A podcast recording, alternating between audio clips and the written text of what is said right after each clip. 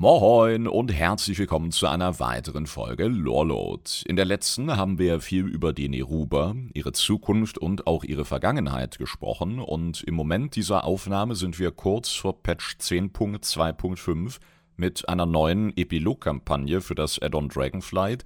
Auf der offiziellen Übersicht dazu, die von WoW geteilt wurde, standen sowohl Iridikron als auch Vyranos, also dürfen wir sehr gespannt sein, was uns da noch bevorstehen wird. Und wir haben außerdem Kampagnenkapitel wie die Rückeroberung von Gilneas, also eine Menge, Menge Story, wo ich hoffe, dass wir dann auch eine Menge aktuelle Bezüge wieder hier im Podcast ziehen können. Kann aber natürlich genauso sein, dass sie noch nicht allzu viel durchsickern lassen und auch bei diesen Epilog- und Volkskampagnen so ein bisschen darauf achten, möglichst geerdet zu bleiben – aber wenn schon beim Epilog von Amir Drasil, also dem 10.2 Raid, gesagt wurde, hey, wir hören da so eine Stimme und hey, wir hören vielleicht sogar ein paar Stimmen mehr, nicht nur aus unserer Welt heraus, sondern auch aus den Schatten, dann glaube ich schon, dass wir so ein paar Schritte auf 11.0 und darüber hinaus zumachen werden. Stand jetzt sind wir da allerdings noch nicht drin, bedeutet, wir haben noch mal etwas mehr Zeit, auch auf euer Feedback und eure Fragen einzugehen. Beispielsweise von Zulius über Spotify.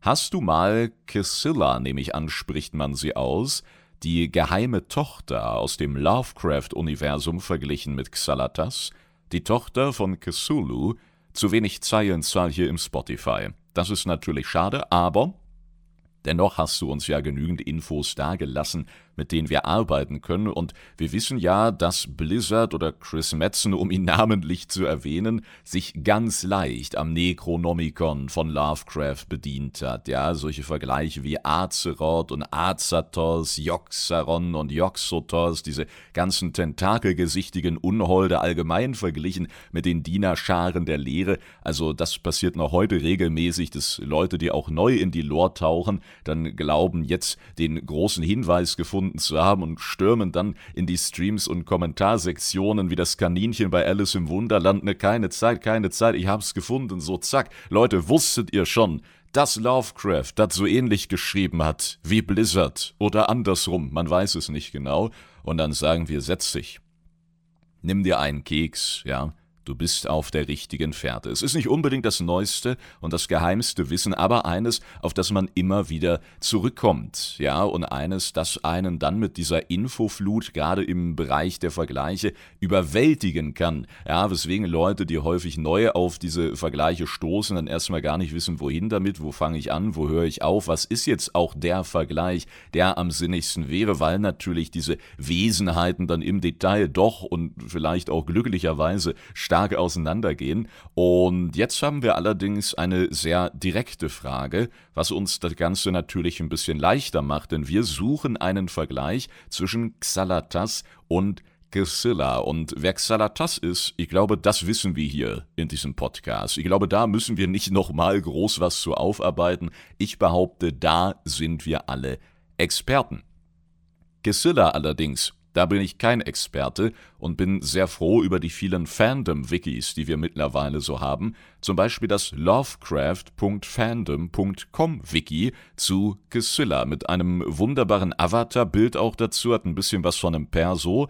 Also wenn man auf seinem Perso mehrere spinnenartige Augen hätte und eben unzählige Tentakel aus der Nase ragen würden. Außerdem scheint die gute Dame auch noch ein paar Flügel zu besitzen. Nun ja, Vielleicht doch nicht das optimalste Perso-Bild, vielleicht eher was für den Führerschein.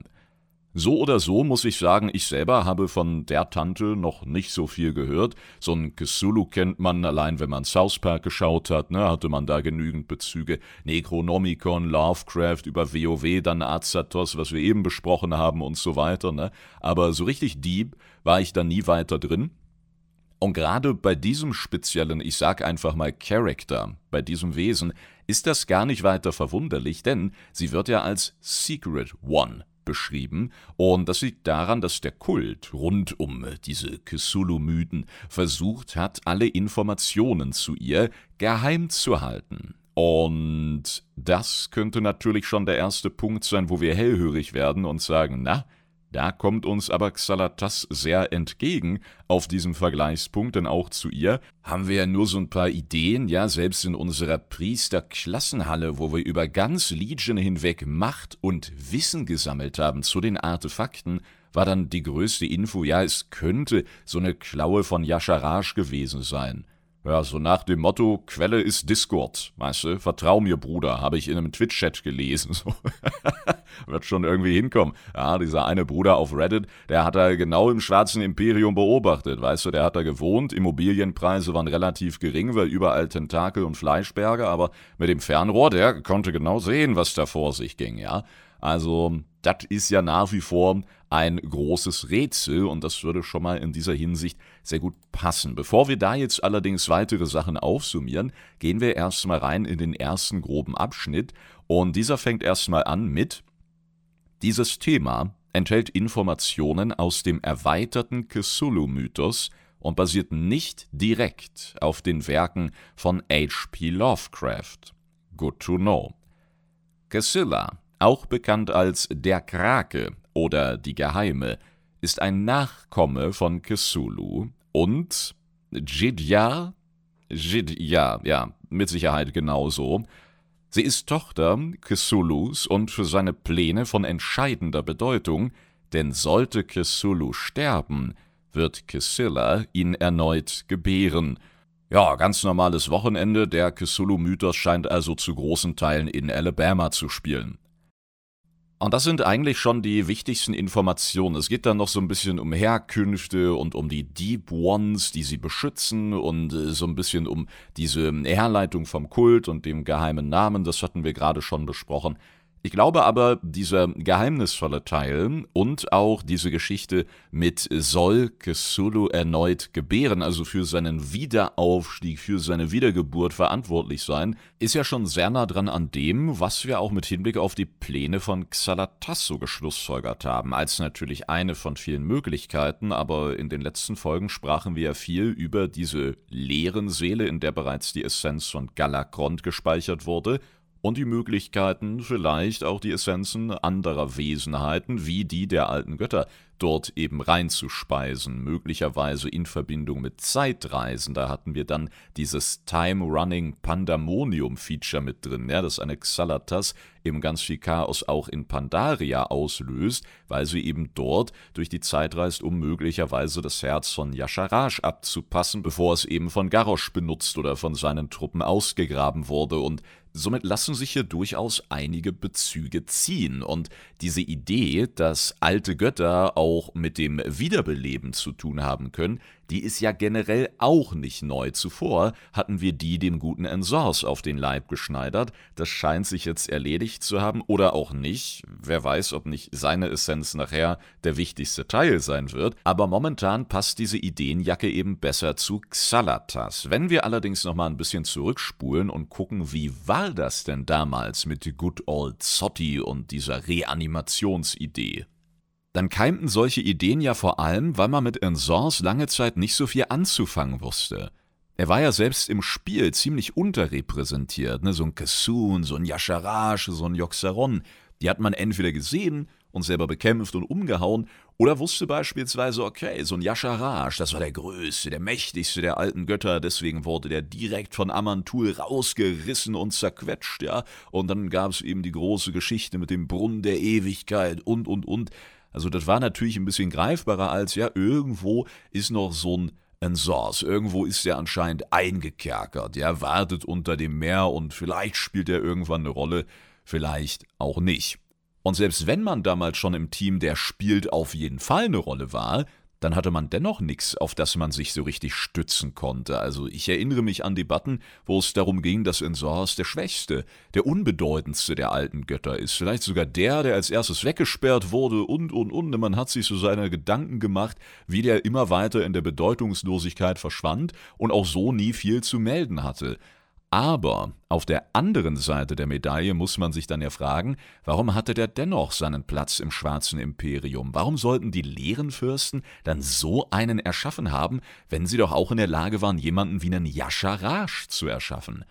Und dann muss die Antwort ja sein, dass er schon eine gewisse Stärke hat, wir die nur eben noch nicht sehen konnten.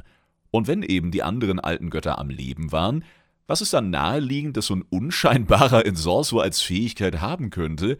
Naja, die eben wieder ins Leben zu holen. Und bis dahin eben sehr unscheinbar, vielleicht auch am wenigsten gefährlich zu wirken, um dann am Ende zu sagen, tja, seid da wohl drauf reingefallen, ich bin eigentlich ein sehr guter Schauspieler. Und dann wirft er so eine Maske mit großer Nase und Schnauzbart weg und alle, es ist doch ein alter Gott, dö, dö, dö, so dramatische Bollywood-Zooms dann auf die Gesichter aller Beteiligten.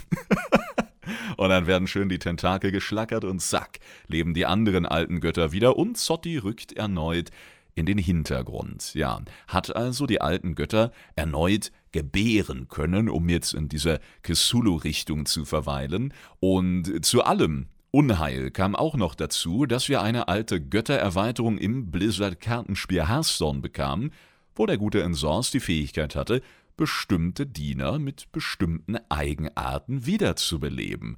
Und da ging es dann natürlich richtig los mit dem Theoriefeuerwerk, das dann allerdings abrupt endete, als wir ihn Ende BFA einfach mit dem Azurit Kamehameha aus dem Leben löteten und seitdem nicht mehr viel von ihm gehört haben, es gibt natürlich aktuelle Theorien, wie zum Beispiel er ist nicht oder nicht nur der große Wiederbeleber und Manipulator, der im Hintergrund seine Strippen zieht, sondern er hat all das, wie es kam, vorhergesehen und das Ganze taktisch zu seinem Vorteil genutzt und verweilt jetzt eben selber in Xalatas, diesem Opferdolch, der wir wissen nicht wo ist und beim Nialota-Raid, kurz bevor wir in Sors vermeintlich vernichten konnten, von Furorion geschwungen und benutzt wurde.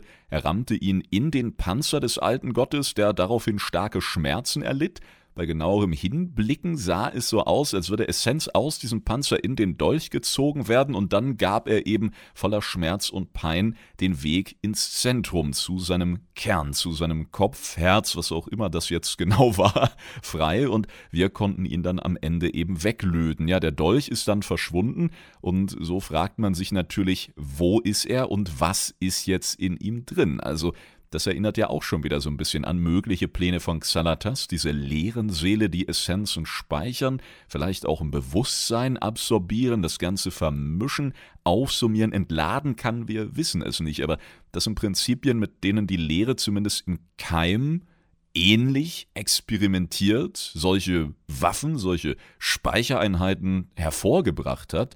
Und vielleicht gibt es auch da noch einige Zusammenhänge zwischen Xalatas und dieser leeren Seele, die sich uns noch nicht ganz erschlossen haben.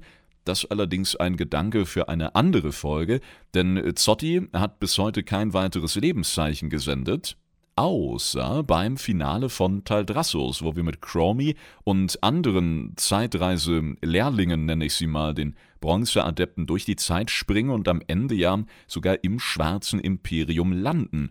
Und dort flüstern uns verschiedene Präsenzen zu, die man in so gut wie allen Fällen den alten Göttern direkt zuordnen kann, denn die meisten Sätze, die dort fallen, sind tatsächlich alte Sätze von einem Kesun, von einem Joxaron beispielsweise. Nur eine flüstert uns anders zu, und das ist der gute Ensors, zumindest wenn man diesem Zuordnungsbeispiel entsprechend Glauben schenken darf. Ich verlinke euch dazu auch nochmal einen sehr schönen Beitrag von Reddit, vermutlich von demselben Dude, der das alles von seinem Balkon beobachtet hat, aber diesmal ein bisschen sinniger und nachvollziehbarer aufgeschlüsselt. Ja, verlinke ich euch wieder in der Beschreibung in den Show Notes, wer da nochmal reinlesen möchte.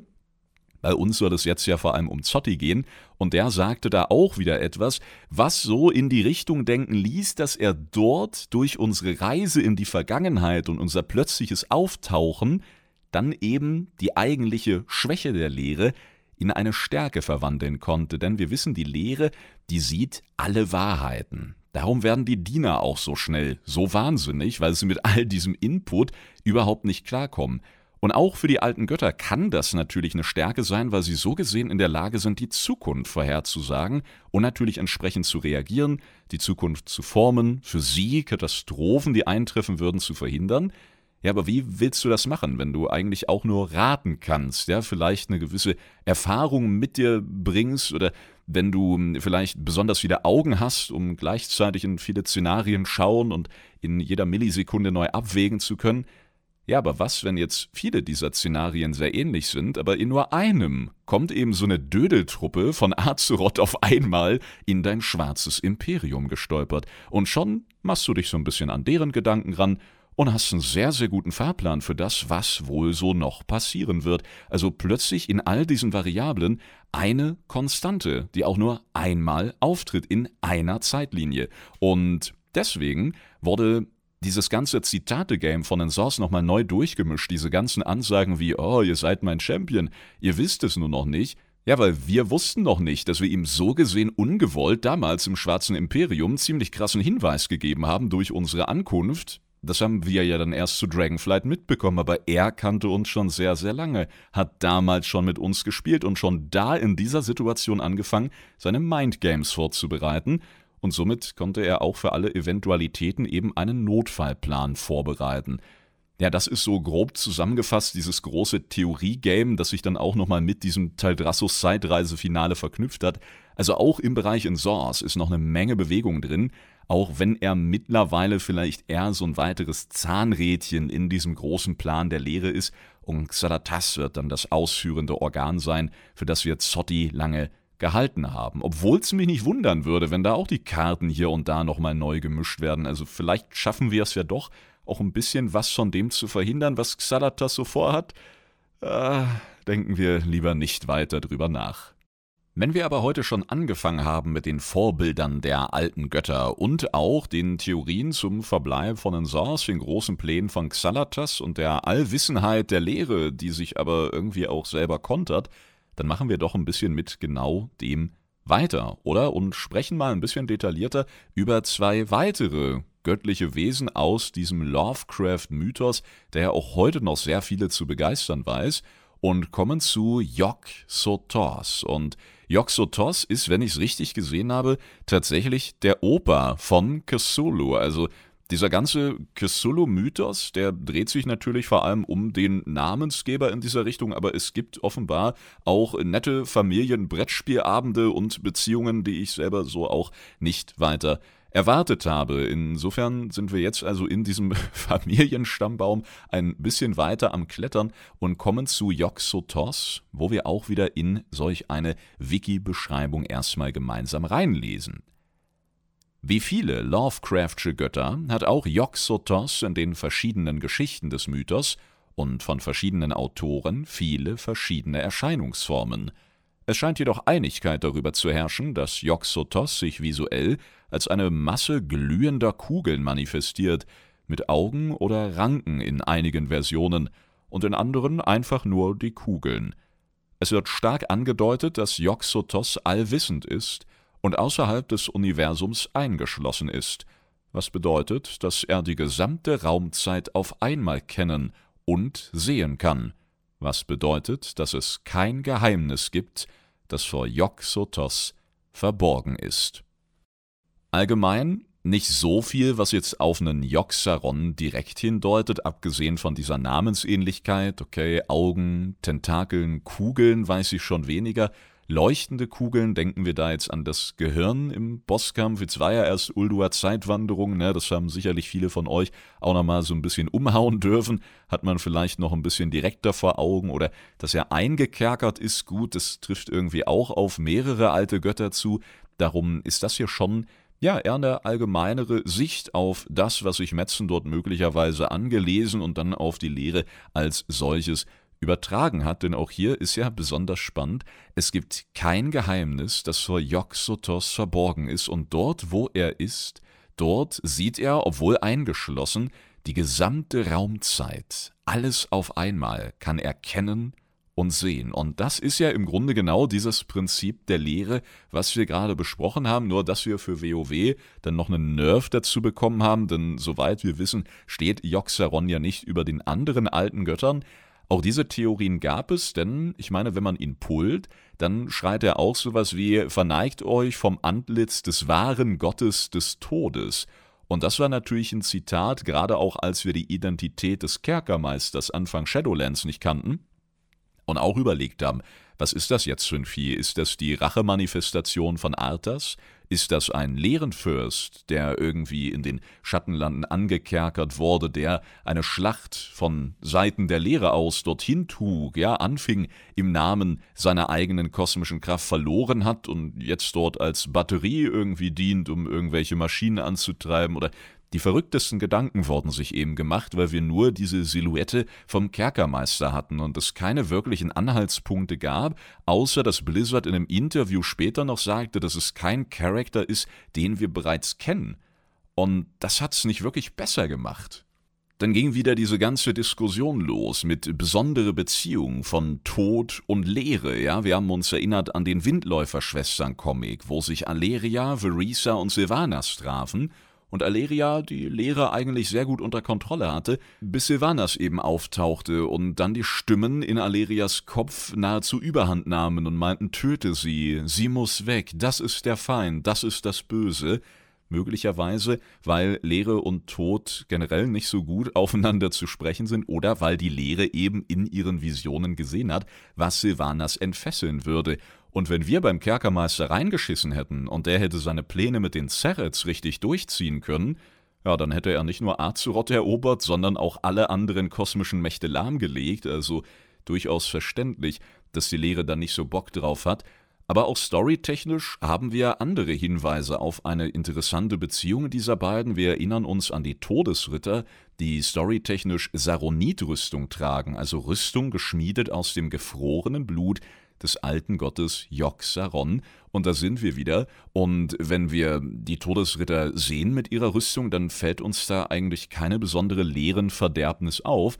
Wenn wir allerdings an die Eiskrone denken, und vielleicht wartet ihr ja auch in Votika Classic unterwegs oder habt neulich mal den Meister der Lehren von Nordend probiert, da gibt es in der Mitte von Eiskrone eine Mine, wo dieses Saronit abgebaut wird und da werden die Sklavenarbeiter vom reinen Abbauen, vom reinen Einatmen der Dämpfe schon verrückt, wahnsinnig, haben Visionen, schlagen um sich oder wie auch immer. Und die Case tragen das auf der Haut, Junge, die stellen daraus Rüstungen her. Und äh, so gibt es einige Hinweise, die sich entlang dieser Kette über die Jahre doch aufsummiert haben, nur wissen wir nicht so richtig, wo sie uns mit dieser Kette dann haben wollen, ja? Wie wenn du mit irgendwelchen Klemmbausteinen was bastelst und denkst dir fertig, und dann guckst du hinter dein Bauwerk und da liegen noch drei Steine. Und du denkst dir, hm, wait a minute. Habe ich was vergessen? Oder sind das eher Zusatzteile, die keine Rolle spielen? Oder ne, wollen Sie, dass ich damit kreativ werde? So viele Möglichkeiten, ja. Man weiß es nicht genau. Was, was mache ich jetzt mit diesen Teilen? Wo wollen Sie mich jetzt haben? Ja. Was habe ich übersehen? Und Deswegen hat man sich irgendwann auch innerhalb der Lore-Community so kollektiv, ohne sich weiter abzusprechen, dazu entschieden, das schon im Auge zu behalten, aber dem Ganzen jetzt keine übertriebene Wichtigkeit eben zuzusprechen. Das klingt jetzt vielleicht total besonders oder dramatisch, aber nee, das ist halt total häufig der Fall. Egal in welche Richtung wir denken, hatten wir neulich auch erst wieder in einem Stream-Talk, wo jemand gesagt hat, hey, ich habe Legion jetzt ein bisschen nachgespielt und da gab es ja diese Prophezeiungen, Kind von Licht und Schatten, ne? etwas, was wir immer mal ausgraben, aber auch zur Seite schieben, weil auch da liegen noch so ein paar Teile rum, die wir irgendwie nicht verbaut kriegen. ja, da fehlt noch so die letzte Seite der Anleitung. Oder wenn ich dran denke an diese Info, die damals von Katka gedroppt wurde, dass Elun wohl die Naru erschaffen hat, ja, vor sehr, sehr langer Zeit, haben wir dann auch natürlich aufgesogen wie so ein Schwamm, aber Wohin jetzt mit dem Infowasser? Ne? Hast du versucht zu halten, zu halten, auf die nächste Info gehofft, passiert nicht. Also uh, schön wie in der Spongebob-Folge wieder rauslassen, ja, aber nicht in den Abfluss, sondern schön ins Wissensregal reingespeist und dann mal sehen, wann wir es wieder rausziehen. Momentan, wie willst du diese Info einordnen? Ne? Mit dem, was Elun in letzter Zeit so gemacht hat, mit den vielen Lebensbindungen, mit der Info aus Shadowlands, Elun Mitglied vom Pantheon des Lebens, ja, ich meine, auch so eine Info sollten wir nicht völlig ad acta legen, nicht völlig aus den Augen verlieren, aber momentan, ja, fehlen da auch wieder weitere Steine. Oder andersrum, es liegen zu viele Steine noch rum. Und das ist tatsächlich in der Story immer mal wieder etwas, was vorkommen kann, was regelmäßig passiert und wovon man sich vor allem nicht verrückt machen lassen sollte. Sonst endet man vermutlich auch am Ende dieses Weges als glühender Augenball irgendwo in einem Kaugummiautomaten. Ja, sind wir uns sicher, was wir da damals als Kinder rausgeholt haben? Diese am besten bei kaltem Wetter richtig hart gefrorenen kalten Kaugummibälle, die härter waren als so eine Billardkugel. Vielleicht war das Joxotos und diese Automaten waren sein Gefängnis. Weil die oberen Schöpfer, die haben gedacht, da geht keiner ran. Hm, Rechnung ohne uns gemacht. Aber Kaugummis beiseite, auch der gute Pegger hatte neulich einen längeren Kommentar dagelassen, auf den wir bestimmt zeitnah nochmal eingehen werden. Aber bezogen auf dieses Thema hat er nochmal darauf hingewiesen, dass unsere Freunde bei Blizzard ja in einem der jüngeren Interviews nochmal betont haben, dass die uns bekannten alten Götter tot sind. Und ich bin mir sicher, in jeder Podcast-Folge, wo wir dieses Thema besprochen haben, und ich bin mir sicher, da gab es einige, da habe ich dann auch gesagt, diese Aussage werten wir mal lieber mit so einem Zwinkern.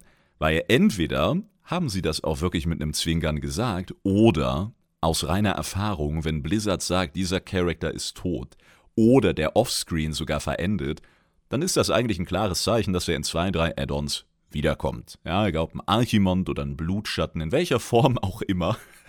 der Tod in WoW, gerade seit Shadowlands, da haben wir es nochmal ins Gesicht gehauen bekommen, der ist meistens nur ein neuer Anfang und besonders mächtige Wesenheiten verbleiben immer irgendwie mit einer Essenz, die man absorbieren kann oder mit einem Echo, mit dem man noch Schach spielen kann oder was auch immer. Dementsprechend, ja, vielleicht auch diese Aussage mit die alten Götter sind tot, ihr müsst sie nicht mehr suchen, gepaart mit verneigt euch vom Antlitz des wahren Gottes des Todes. Ja, die werden einfach wiederbelebt.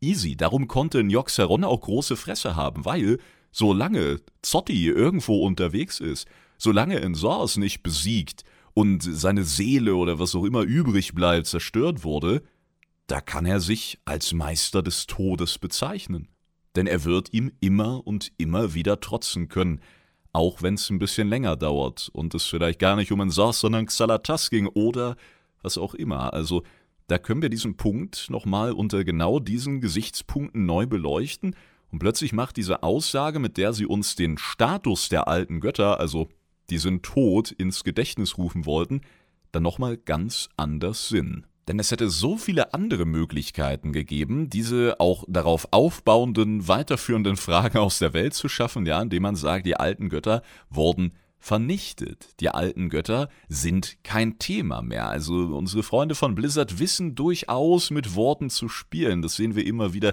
wenn Hinweise im Hintergrund über Bücher und ähnliches gestreut werden, wie oft wir da reingegangen sind und einen Satz hin und her drehen konnten und deswegen behaupte ich einfach mal, weil das häufiger vorkommt, wissen sie sehr genau mit diesen Worten zu spielen.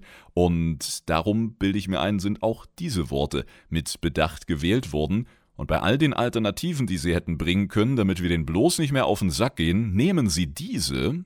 Die alten Götter sind tot, ihre Formen, ihre Hüllen vernichtet.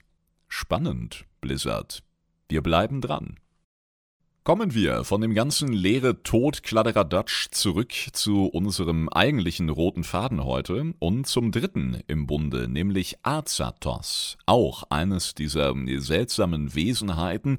Kann euch selber empfehlen, da mal ein bisschen rumzugoogeln, das Wiki zu besuchen und euch diese Bilder auch reinzuziehen, weil die Hälfte davon, die kann man nicht beschreiben. Auch wenn ich Old God ähnliche Kreatur sage, ihr, habt nicht das richtige Bild im Kopf. Das ist im Podcast ein bisschen schwierig. Wenn ihr demnächst mal eine Minute habt, dann kickt vielleicht die Erinnerung an das, was ich gerade erzähle, und dann werdet ihr es hinterher verdammt bereuen. Sind das nicht die schönsten Ausflüge ins Internet, Freunde? Wir, wir gehen rein in die Beschreibung von Azatos und da ist der erste Satz eigentlich schon ziemlich geil. Es kann keine eindeutige Beschreibung von Azatos geben, die geben mir recht hier, guck mal, keine Ausrede von wegen Podcast, denn jeder stellt ihn sich anders vor und er verändert sich ständig. Und ich glaube, allein dieser Satz ist mit Hinblick auf Azeroth und eine mögliche, ja, wir wollen hier nichts in Stein meißeln, eine mögliche Inspiration schon mal sehr, sehr spannend, weil wir ja auch in den Chroniken die Azeroth-Ebene als Realität von den Titanen benannt haben und es gibt keine eindeutige Beschreibung, wissen wir also in der Hinsicht schon, was Azeroth ist und haben deswegen seit Jahren Probleme, sie richtig einzuordnen, weil sie alles ist und doch nix und jeder sieht sie als was anderes?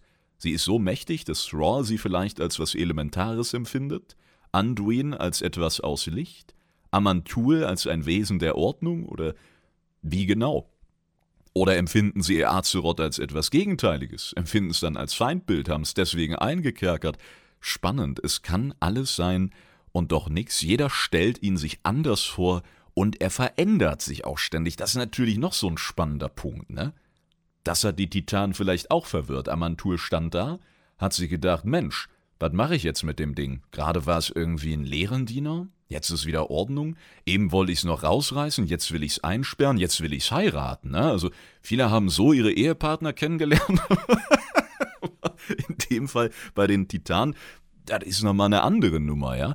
Von daher, dieser erste Satz, wenn auch nur ein Teil davon als Inspiration mit nach Azeroth rübergeschwappt ist, dann haben wir möglicherweise schon seit Jahren die Antwort hier uns selber zusammengereimt. Aber macht's das irgendwie besser? Darf das das WoW-Finale sein? Fühlt sich irgendwie nicht gut an als Antwort, oder? Man hätte schon gern was, was Festes, oder? Was Eindeutiges. Oder ist genau das nicht nur etwas, was Azeroth ausmacht, sondern die Ersten, die eben den ganzen Kosmos so formen konnten, wie wir ihn heute kennen, weil sie irgendwie Bestandteil von allem waren und gleichermaßen alles in sich vereinten. Möglicherweise ist genau das das ganze Geheimnis. Und das würde jeden Lord Talk in Zukunft noch geisteskränker machen. Da müssen wir uns vorher immer einen Fahrradhelm aufsetzen, weil es sein kann, dass wir vor lauter Gedanken einfach so ein Gewicht in der Stirnfront entwickeln, das uns auf den Tisch runterknallen lässt, weil es einfach zu viel ist, weißt du, über das wir dann danach denken müssen. Heiliger.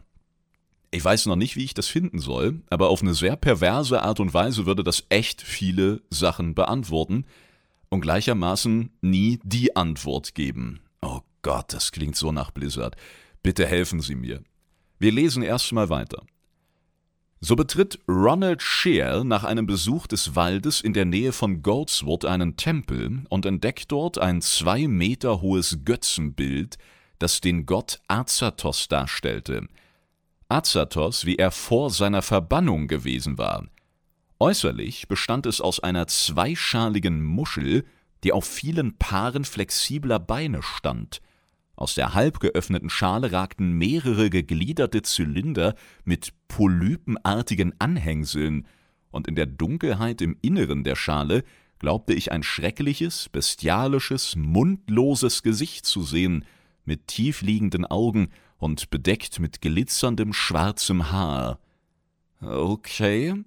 Ja, muss man jetzt nicht unbedingt zur Einweihungsfeier der neuesten Wohnung einladen, aber so generell, also ich hatte schon Nachbarinnen, die gruseliger aussahen. Später sieht Cher etwas in den Korridor sickern, eine blassgraue Gestalt, die sich ausdehnte und faltig wurde, die glitzerte und gallertartig zitterte, als sich bewegende Partikel freifielen, aber es war nur ein flüchtiger Blick. Da merken wir es, dass es irgendwie sich anscheinend wandelt, ja, schwer zu beschreiben ist, im einen Moment wirkt es wie so ein Akkordeon, dehnt sich aus, wird faltig und dann glitzert es und wird dann wie so ein Wackelpudding und zittert da rum. Also spätestens da würde ich meinen Kopf dann freiwillig auf irgendeinen Tisch hauen. Okay, creepy auch. Die meisten Sterblichen, so heißt es weiter, können dem Anblick von Azatos nicht widerstehen. Ja, weil es so faszinierend ist, ne? Es wird behauptet, dass selbst der geringste Blick auf ihn zur völligen und vollständigen Zerstörung des Betrachters führen würde. Aha, das ist auch ein interessanter Punkt, ne? Die Titanen, wenn wir es jetzt wieder versuchen, ja, wir wollen, ich erwähne das nochmal, nix in Stein meißeln, das ist alles hochtheoretisch, aber wenn wir das jetzt auch ummünzen, dann geht von Azeroth vielleicht sogar ungewollt. Ja, ich wäre nach wie vor sehr weit weg von der Möglichkeit, dass sie böse ist. Das würde mir so unglaublich missfallen, da fällt es mir schwer, theoretisch drüber nachzudenken, aber vielleicht ist sie ungewollt wirklich eine große Gefahr, weil sie so mächtig ist, weil sie keine Form annehmen kann, weil sie alles und nichts ist und das auch nicht unter Kontrolle kriegen kann. Wie denn auch, selbst wenn sie es mal unter Kontrolle hatte, hier ist ein riesiges Schwert, wupp, und hier ist der explodierende Brunnen der Ewigkeit, wuh, und vorher haben wir noch einen alten Gott rausgezogen, hui. also, das ist ja, wie wenn du bei Formel 1 so ein, so ein Auto irgendwie gelenkt bekommst, ja, und dann greifen die auf einmal von drei Seiten 20 Kinder ins Lenkrad. Ja, viel Spaß beim Kontrolle behalten, ne? Und da reden wir hier ja von einem kosmischen Formel-1-Wagen. Also, wum, Junge, da geht's aber richtig zur Sache, ne? Also das wäre natürlich auch ein interessanter Punkt, wenn die Titanen uns wirklich schützen wollten. Wird das am Ende von dieser Lügenreihe doch der wahre Plot-Twist sein, dass sie irgendwie im Recht waren? Dass sie irgendwie ihr Bestes versucht haben? Und weil es um Azeroth ging, haben sie eben wirklich nicht versucht, das Ding zu zerstören, sondern erstmal zu begrenzen, einzusperren. Und würde uns das gefallen, würde das all den Scheiß, den sie gemacht haben, irgendwie gut und wettmachen? Nein, wird er es nicht. Aber vielleicht ist der Twist am Ende doch ein positiver und wir müssen gemeinsam mit geliebten wie ungeliebten Kosmosvertretern daran arbeiten, eine Azeroth-Lösung zu finden, weil der Kerkermeister meinte Azeroth, wir sind als ungeeinter Kosmos nicht bereit für das, was kommt. Denn wir müssen zusammenarbeiten, um Azeroth unter Kontrolle zu bringen, damit sie uns kontrollieren kann. Im positiven Sinne.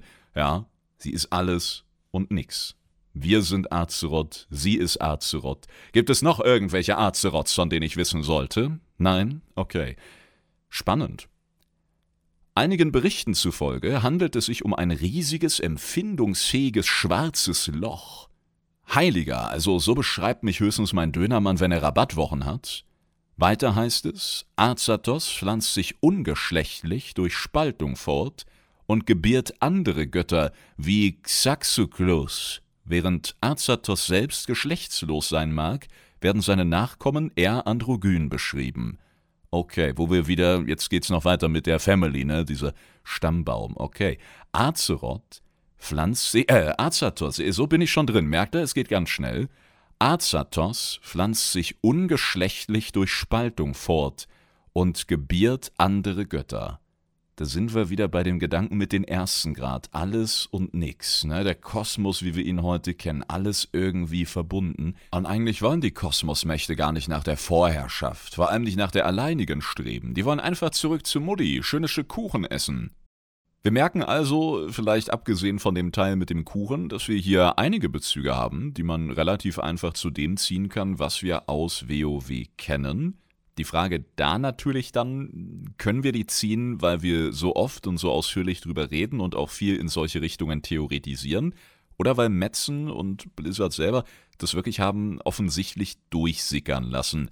Das kann ich rückblickend irgendwie nur sehr schwer bewerten, weil ich beispielsweise seit Jahren zu tief drin bin. Ne? Manchmal muss man aufpassen, was ist jetzt wirklich Fakt und wo hätte man gern, dass es ein Fakt wäre.